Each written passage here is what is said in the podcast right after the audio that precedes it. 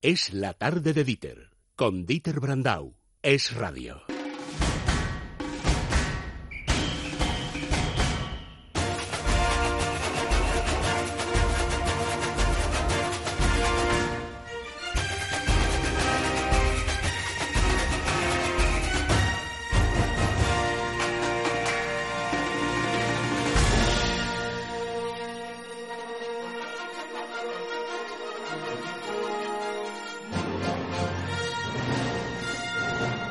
Sí, ¿qué pasa?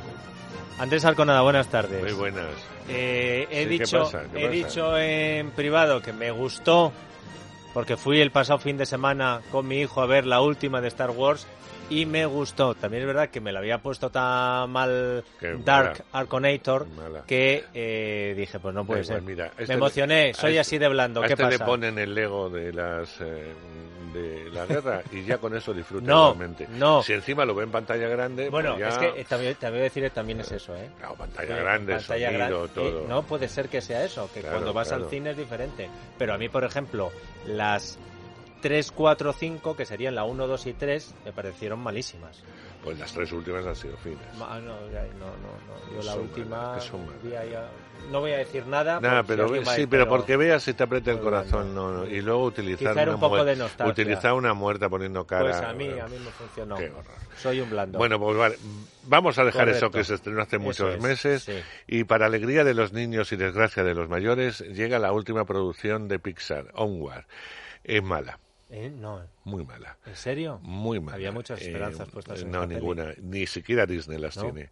Fíjate si tiene pocas esperanzas, Sí. eh, que ellos saben que, sabes que sus estrenos de animación o Sí, de sí, películas puras guardan unos meses de diferencia para eh, lanzar las películas. claro. Esta la lanzan ahora y dentro de tres semanas, me parece que va, dos, tres semanas, va eh, Mulan con imagen real. Imagínate si saben lo que han hecho. No confían en Eh, ella. No, van a, a primer fin de ¿por qué- semana. por qué Porque vamos a ver, eh, a Pixar, al que le debemos, eh, filial ahora de Disney, a la que le debemos eh, Mucho. películas estupendas, desde Toy Story a, Up, a, a tantas, a Buscando a Nemo, o sea, un montón de, de, de películas con un guion, sobre todo con un guion fantástico. Es decir, lo mejor que tiene eh, Pixar es que los niños entran muy bien en el juego que les propone, Y los pero mayores. los adultos entran mucho más porque les propone otras historias. Y es la habilidad del guion, eh, de la propia historia cinematográfica y de cómo está hecho.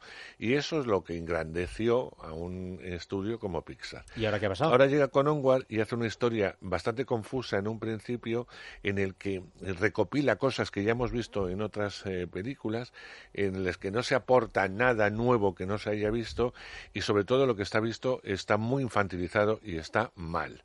No está bien, no hay personajes desarrollados con los cuales el espectador pueda eh, empatizar o a ti como adulto te puedan llamar la atención, que es lo que sí me pasaba en, en las otras películas que hemos nombrado algunas de producción Pixar.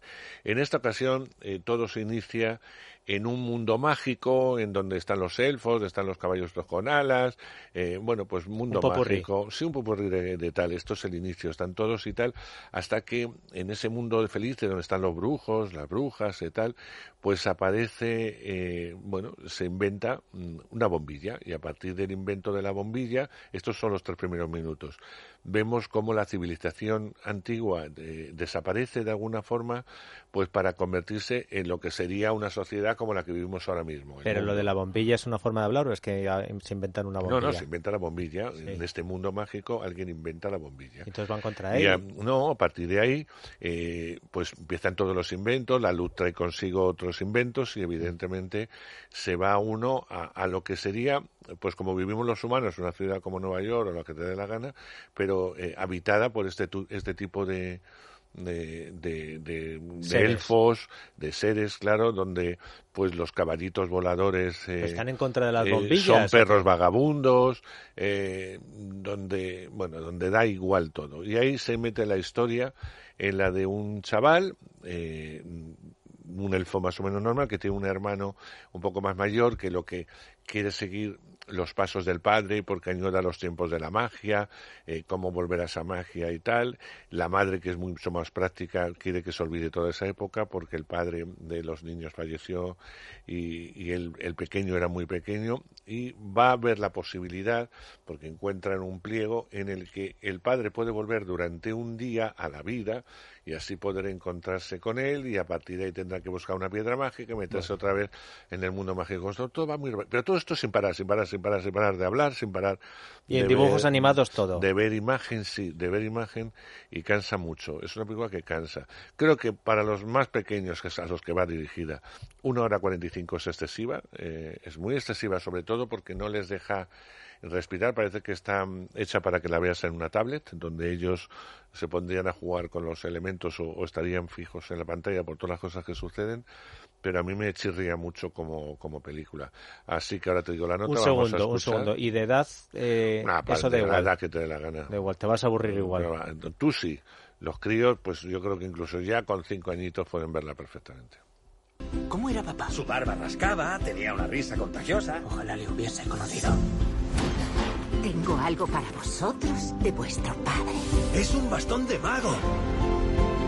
Escribí este hechizo para poder ver en qué se convertirían mis hijos. Este hechizo puede traerle de vuelta. En fin. Eh, Otra mala. Que no, no, pero por la nota. Ah, un 4. Onward, la película que a Arconada no le ha gustado y la ha suspendido. El popurrí que nos quiere volver a la caverna. Eh, mejor el fuego que la bombilla. Horroroso. Un 4 Onward, más. El ritmo de la venganza, más horrorosa.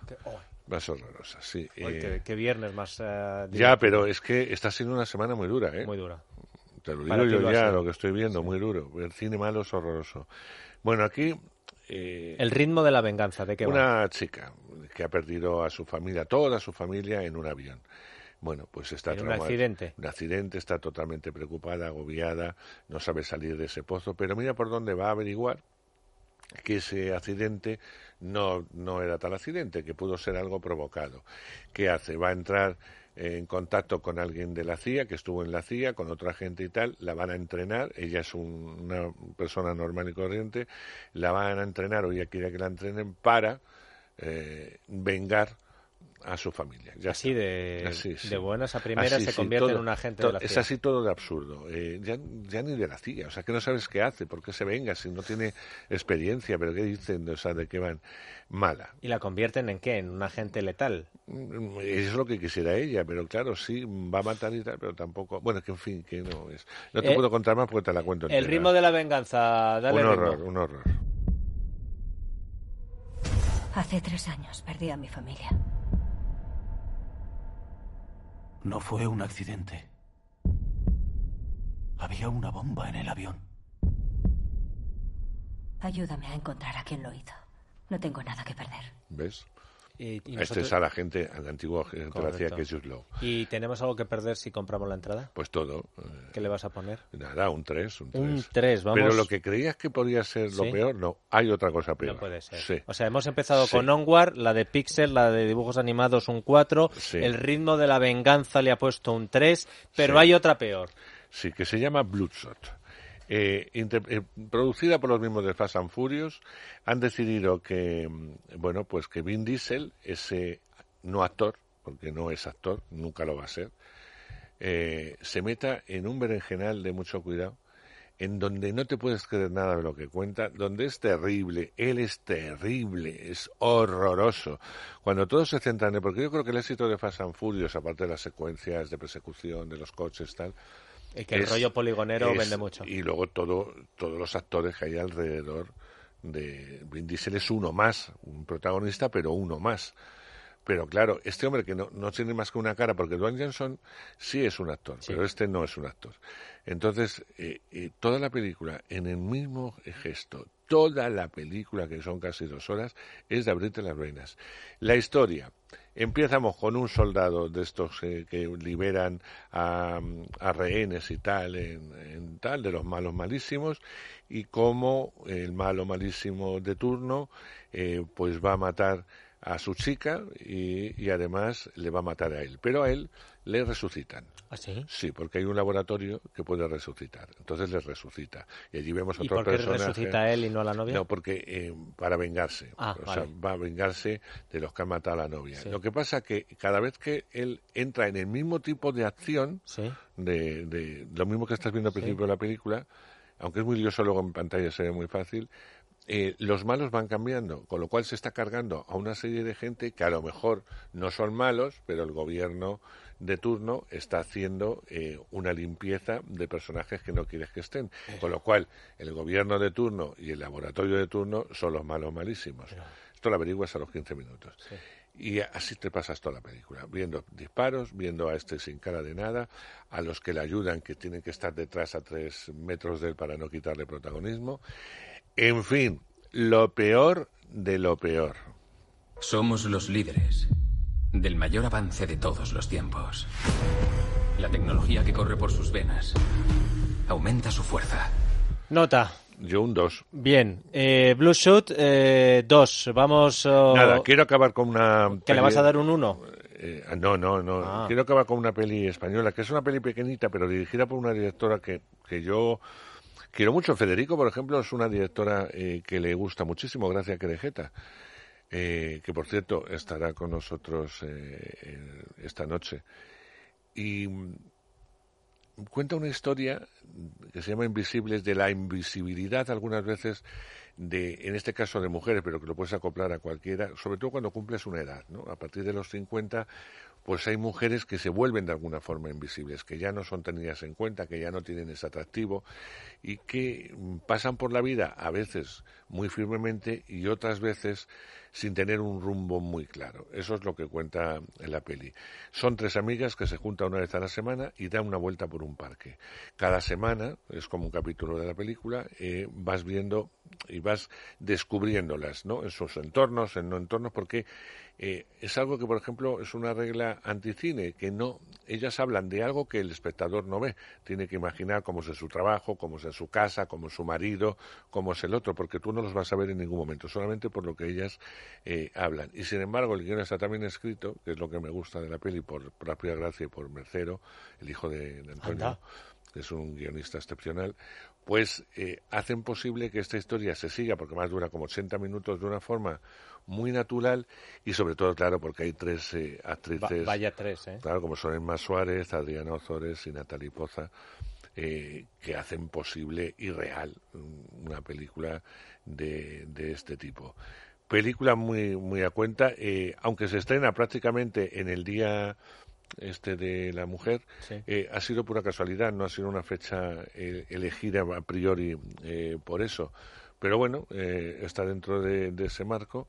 Y a mí me parece que cuando se hace buen cine me da igual que lo dirija un hombre que una mujer, en este caso una mujer, una gran directora como es Gracia, la que damos además series estupendas, aunque a veces no nos fijemos quién dirige las series, ya están en series muy buenas y tal que uno la ve, sobre todo un público adulto, la ve con una cierta normalidad y es una película, cuando llegas a una edad, sobre todo a una edad, pues es muy fácil salir del cine y hablar, porque son muy reconocibles, son esas historias que a veces no se cuentan, ya no solamente en el cine español, sino en ningún cine, de personas normales que les pasan cosas normales, aunque a ellas a veces les parezca que, eh, como nos pasa a todos, que está fuera de, de lugar y que no sabes cómo, cómo atar el, el ¿Qué nota le vas a poner? Le voy a poner un 7. Es la mejor película que se estrena este fin de semana Sí. para Andrés Arconada. No va a ser la más vista. Yo creo que la película de Vin Diesel, aunque no están haciendo mucha publicidad, eh, Sabes que tiene, a ser, sabe- tiene un público cautivo. claro, y va a ser chunda, junto, chunda. pero vamos, yo creo que va a ser la de Pixar la que va a arrasar. Eso lo tengo, lo tengo muy claro. La otra, esta de la chica, que No. esta no la va a ver nadie, Esa no la eso te lo digo yo. Bueno, eh, Andrés, que Sí, nos vamos y que no hace falta que nos escuchen el lunes porque tampoco tendremos mucho que contar, ¿verdad? No hay mucha, El día, el día que eso sea verdad, ¿eh? ese día vengo con una botella. Bueno, a mí es que el cava no me va mucho, me va más el champán. Una botella de champán. O de sidra. Bueno, de sidra, no, a mí la sidra no me gusta. Pues a mí sí, A Arconada. mí, a mí me da gases, no. Yo prefiero una buena botella de, de champán, soy sobornable, me podéis mandar las que queráis, no tengo ningún problema. Y brindar con una copa simbólica por, los, eh, por todos los oyentes que somos todos sufridores. Es mentira lo que dice Dieter, lo sabéis de sobra si lo habéis seguido durante estos días. Pero si no, tenéis una gran oportunidad de saber qué va a pasar el lunes. Es que siempre pensamos, va a caer todo, por mucho que se empeñen los de la extrema izquierda en decir, es que somos, unos alarmistas. Bueno, si tú llamas alarmista, saber lo que te está tocando el bolsillo, lo que te está tocando en tu vida, en tu vida diaria, pues llámame X, llámame Lola si quieres. Pero evidentemente os vamos a contar lo que está pasando ni exagerado ni no exagerado lo que está pasando. Por eso oís la tarde, por eso queremos que sigáis oyéndolo y sigáis recomendándolo. ¿Dónde? En el radio. ¿Cuándo? A las 4. ¿Cuándo se acaba? Se pasa rápido, a las 7, de lunes a viernes. Es radio, la tarde de Dita.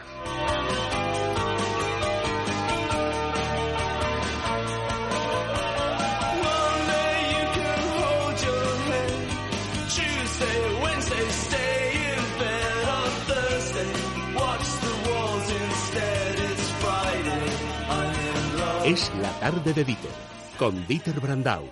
Es radio.